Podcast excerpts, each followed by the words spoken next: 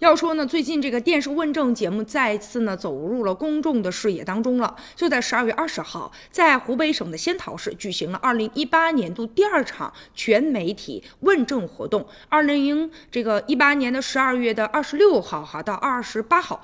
武汉呢又接连举行了三场电视问政。而问政嘉宾的这个选择呢也是有原则的。第一个原则一定呢是一把手，而且呢问政嘉宾的选取呢还是呢全区域全覆盖的。你比如说。呢，在他们这个二十六号到二十八号的第一场和第三场的问政，实现的就是对全市呢十五个区全覆盖，确保呢不留死角。还有一个原则啊，就是选取的一定呢就是群众比较关心的、反映呢比较强烈的一些问题，而且涉及到的一些区域、部门或者是单位，就是由他的主要的负责人作为呢问政的嘉宾。那线索究竟从何而来呢？一方面呢，比如说通过市长专线呢、网上群众工作部以及呢基层。作风巡查组等等啊。各种方式来获得一些线索，而且啊，电视问政呢，一般呢，呃，比如说线索确定了之后，也会很快的就得到一些答复的。由电视台呢安排人员进行的拍摄制作呢短片啊，还有就是啊，你比如说在播出的整个的环节都是呢直播，而且呢